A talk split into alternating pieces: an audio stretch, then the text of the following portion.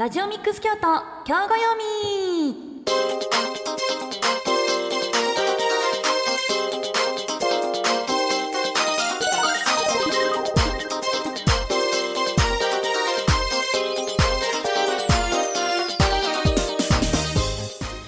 ここからは京都市北区のラジオミックス京都。北大路メインスタジオからラジオミックス京都京語読みお送りいたします。この番組はラジオミックス京都京都三条ラジオカフェ FM 舞鶴。以上のコミュニティラジオアライアンス京都の3局ネットワークでお送りしています。今日も30分間よろしくお願いします。お相手は私ひーちゃんです。この番組では京都に住んでいる人もそうじゃない人も京都をもっと楽しめる京都ならではの行事やイベントお出かけスポットをご紹介していきます。またメールやメッセージリクエストもお待ちしておりますのでぜひ送ってくださいね。メールは fm870 アットマークラジオミックスドット京都。fm870 アットマークラジオミックスドット京都。ファックスは075-432-5806 075-432-5806ラジオミックス京都京語読みまでお送りください。ラジオミックス京都のツイッターアカウントはローマ字でラジオミックス京都です。ぜひフォローしてくださいね。取り上げてほしい行事やイベントひーちゃん写真部で撮影してきてほしいスポットなどありましたらぜひ教えてください。またこんな写真撮ったよなどもありましたらぜひ私に見せてください。お待ちしています。ということなのですが今週はいつもとは違う特別編をお送りいたします。この第4週目は京語読みの特別編。京都の留学生が発信。京都サイド。と題して京都の魅力を実際に体験して発信していきます。第2回の今回も韓国からの留学生パクさんと学生パーソナリティの佐藤くんが体験してきてくれました。はい行ってきました。行ってきました。おかえりなさい。行ってきました。はい。スタジオには実際にね韓国からの留学生パクさんと学生パーソナリティの佐藤くんに来てもらってます。よろしくお願いしおます。願いします。よろしくお願いします。さて今回は京都のどこに行ってきてくれたんですか？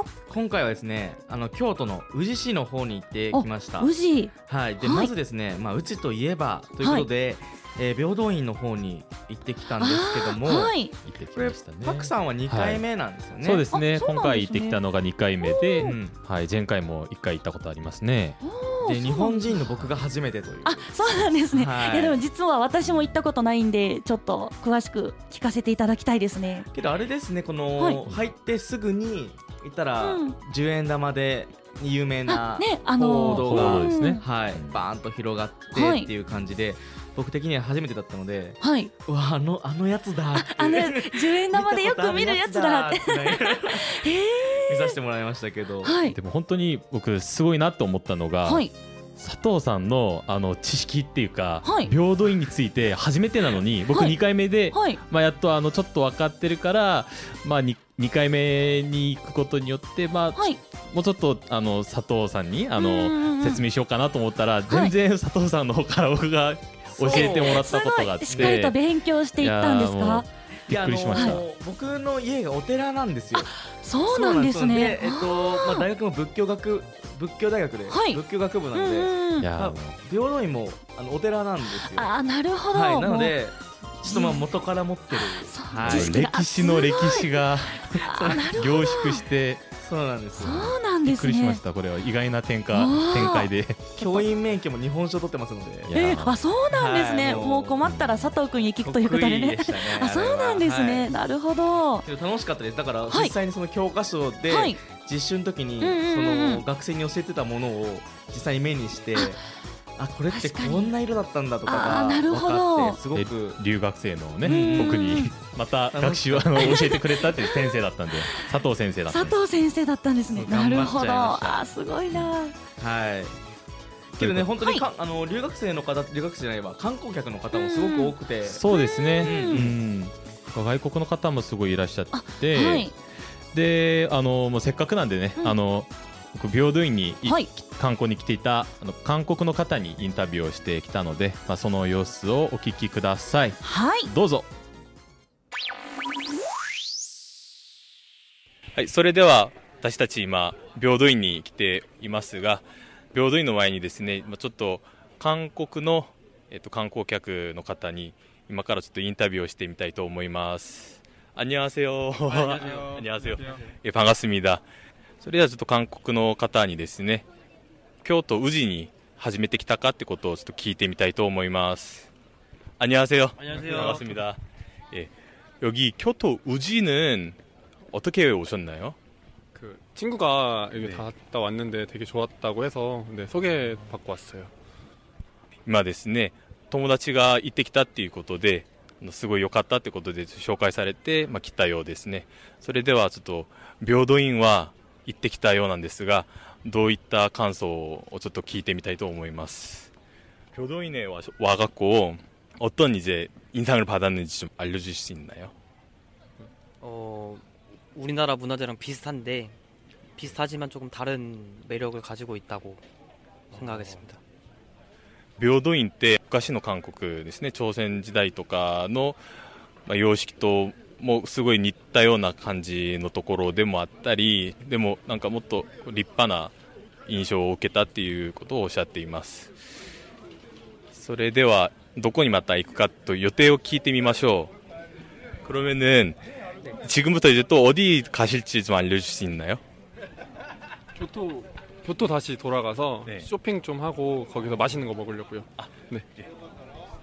今からまた京都の方に戻ってですねあのショッピングをしたりまたちょっと美味しいものを食べていたいっていうふうにおっしゃっていますじゃあ最後にあの抹茶をちょっと食べたかどうかちょっと聞いてみましょうか그럼여기우지가 네.抹茶로 엄청 유명한데抹茶드셨나요?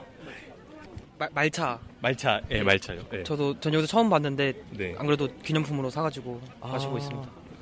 아, 맛이 맛있는 것 같아요. 감사합니다. 今あのまさに手で持っていらっしゃるんですけれども抹茶ですね抹茶を今飲まれているんですがすごい美味しかったっていう感想でしたはいそれでありがとうございました 감사합니다 감사합니다. 네, 감사합니다.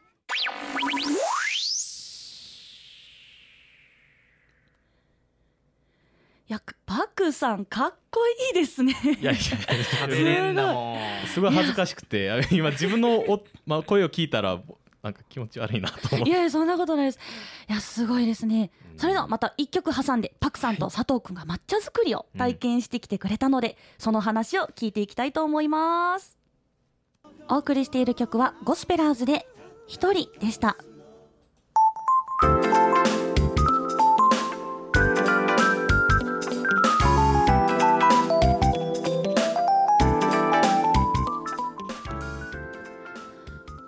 から12月まで。この第4週目は京語読みの特別編。京都の留学生が発信。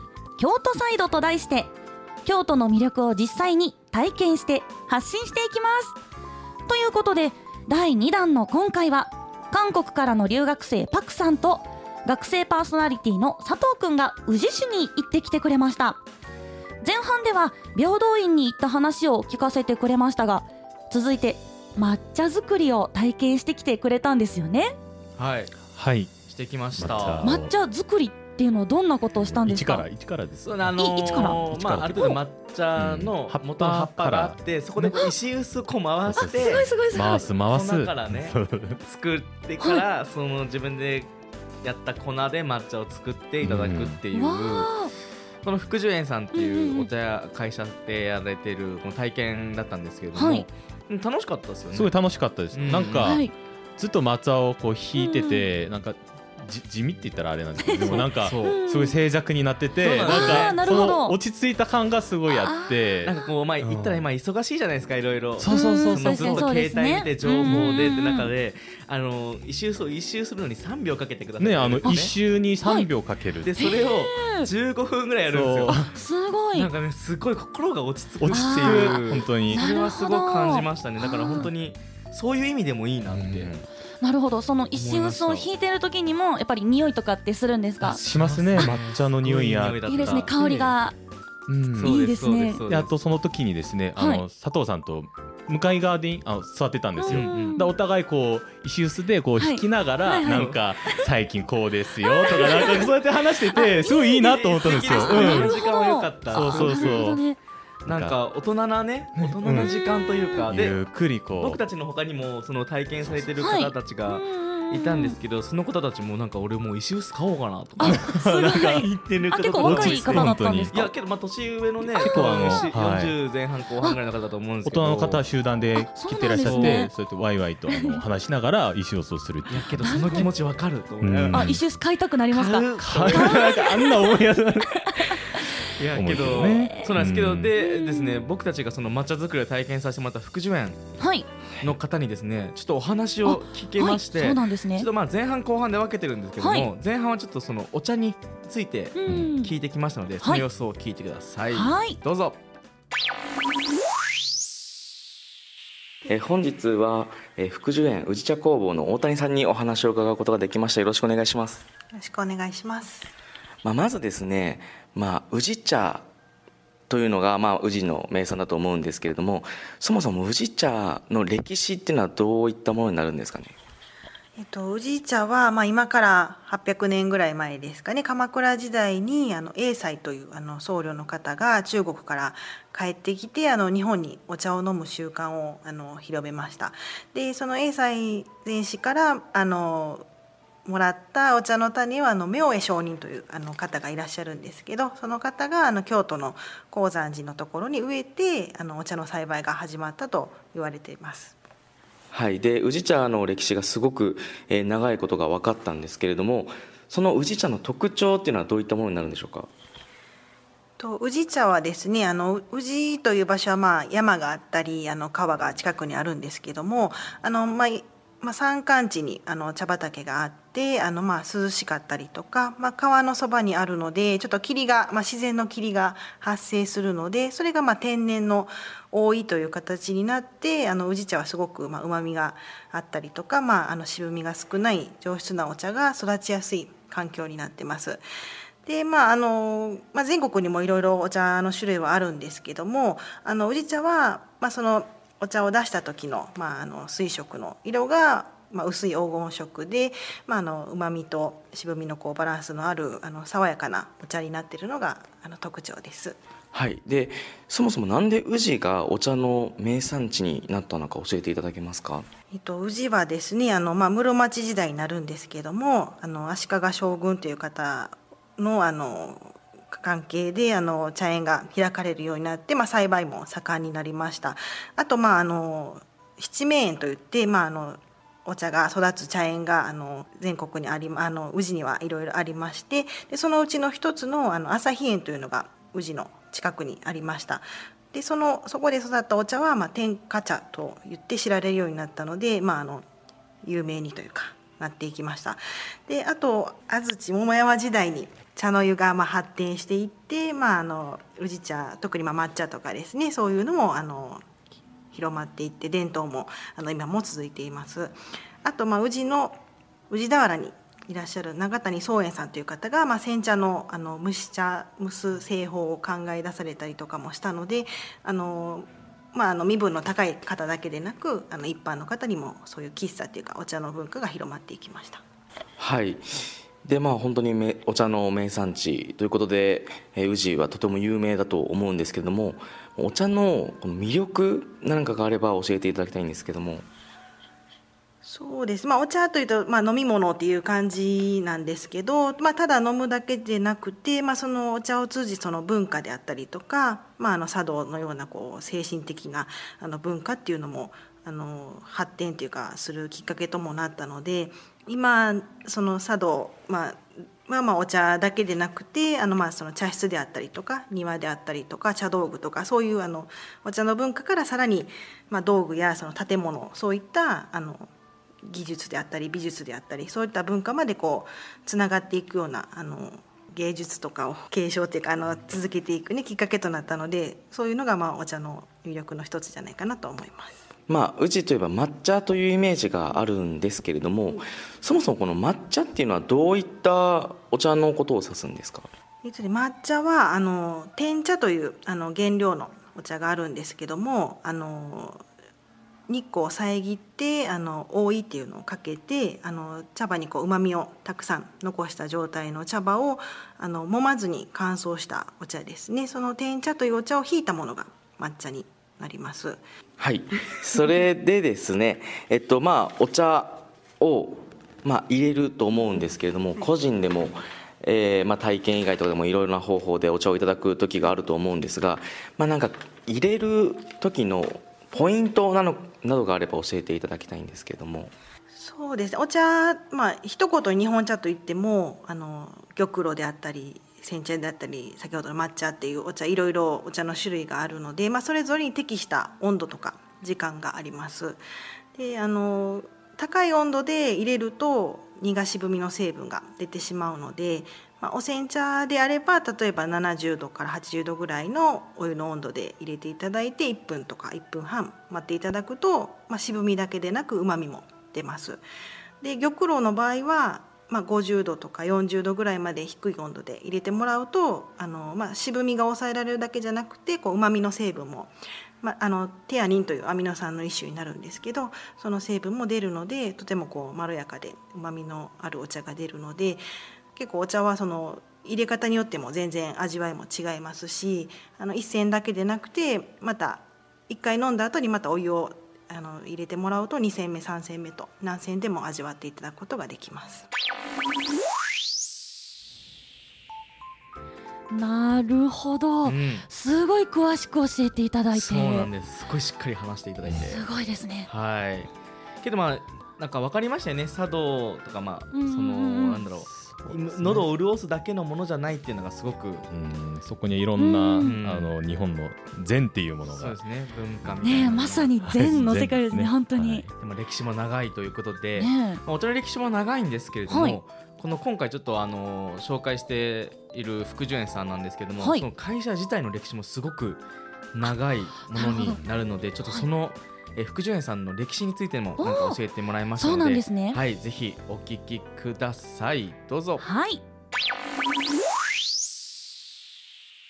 まあ、福寿園さんといえばすごく歴史のある会社だと、えー思うんですけれども福寿園さんの成り立ちなんか教えていただければお願いします。はい、えー、と福寿園はですね、まあ、完成2年の創業で京都とまあ奈良の間ぐらいですかねあの現在のまあ木津川市の山城の方になるんですけどそこにあのまあ福井伊右衛門というあの創業者がですね茶商としてあの始めました。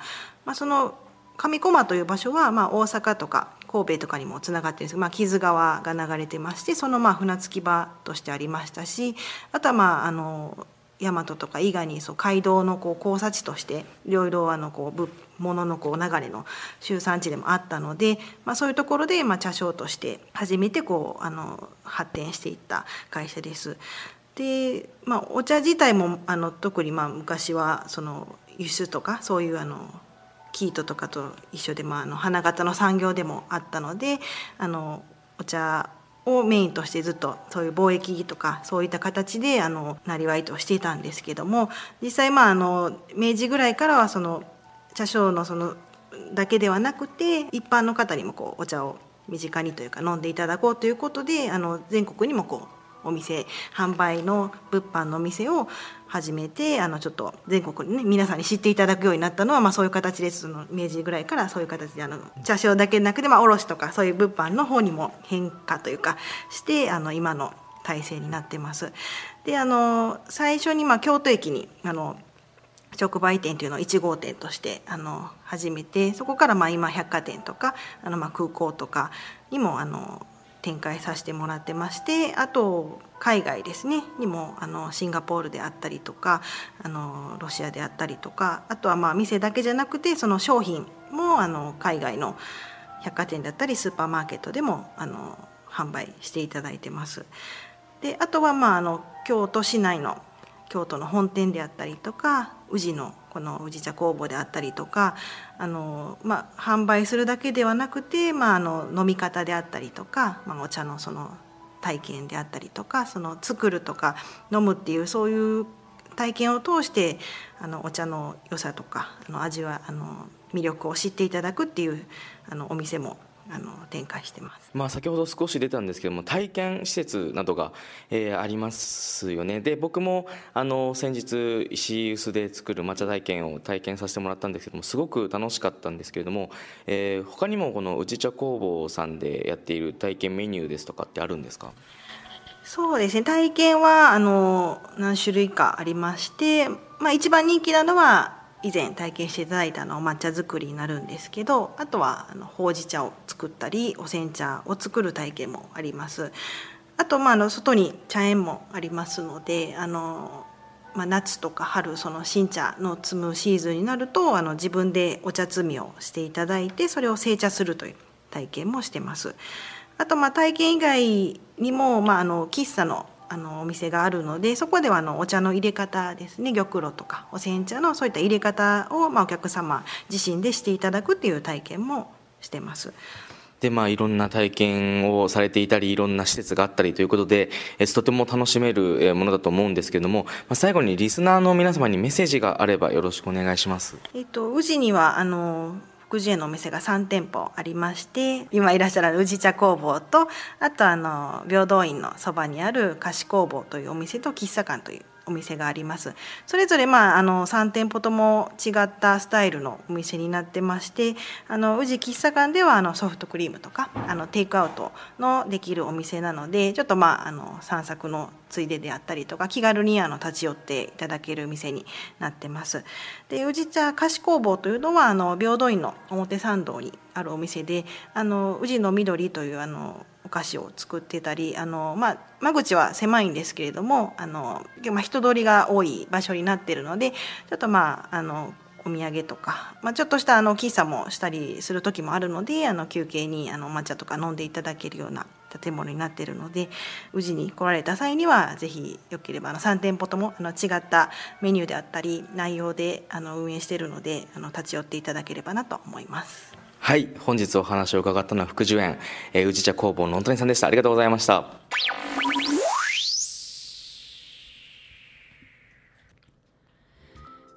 いいやーすごい歴史がそうなんですよ。深いうん。ね本当になんかお茶っていうなんか堅苦しいものじゃなくて今はねなんかすごいもっと入りやすい形になってるんですねなんか喫。茶店とかもあるみたいですし、うんまあいろんな体験もやられてるみたいだし、僕たちがえっとしたこの石臼で作るはい体験はだいたい1200円ぐらいから、そうなんですね。はい体験できあてまあ和菓子もいただけてみたいな。あそうなんですか。はい和菓子ついてくるんですね。けどやっぱねあのチョコとかで食べる抹茶？抹茶チョコレートとかあるじゃないですか。まあまあ聞いたことありますね。ああいうのじゃないガチの抹茶というか。ああ本格的な抹ど。茶はねまだ僕初めてだったのであそうなんですね。ついつい大人の味だねっていうふうな つぶやいてましたけど、ねでもなかなか簡単に体験できるようなものじゃないですからうんね。やっぱり宇治独特っていううかん。そこだからこそ体験できるものなんじゃないかなって思いましたけどね。いやぜひ皆さんに行っていただきたいいいですね。ちょっと本当に話聞いてね宇治ってちょっと遠いかなっていう風なイメージではあるんですけれども。宇治めっちゃいいなと思ったのが、はい。その平等院とかの周りにこのまあ言ったらなんていうんですかねこの宇治いい川ま街並みとかもあるし街並みはい。ちなみで。で宇治川もあってそうですね川もあって。でその体験できるあー福寿園さんとかも歩いてねもう1時間ぐらいのところにあるんですよね全部。そうですね。あ、うん。結構徒歩圏でそんなにめちゃくちゃ歩くと平かそんなんからいですね。はい福寿園まで歩いたりとか。そうなんですね。なるほど。でなんかその歩くのもまあこはい。の季節だったらすごくまあ気持ちいいですし、うんそうですよね。なんか美しいなって思いましたね。あなるほどちょうどいいですね。うん。なんか移動が多いわけでもなく。そうアクセスもそんなにそうです。まあ京都駅から奈良の宇治駅までだい。たい25分7分ぐらいそうですそうなんですね。あ案外簡単に行けちゃうんですね。行けるまあちょっと身近にある非日常みたいな感じを味わえるああなるほど。でぜひ皆さん宇治市行ってみてください何よりなんて言うんでしょう、あのデートコースにすごいいいなって思ったので、なるほどいいですね。はいなるほど。いやお二人本当にありがとうございました。はいありがとすごくうございましたね行きたいなって思いましたね。えー、京語読み特別編京都サイド。今回は韓国からの留学生パクさんと学生パーソナリティの佐藤くんが宇治市に行ってきてくれました。ありがとうございました。ありがとうございました。次回の京都サイドにもご期待ください。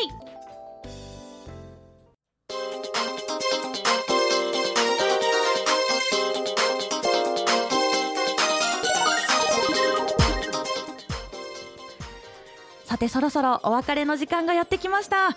この番組また再放送もございますのでよければお聞きくださいね。ラジオミックス京都今日ご読み特別編。ここまでのお相手はひーちゃんでした。来週も聞いてください。それではまた来週。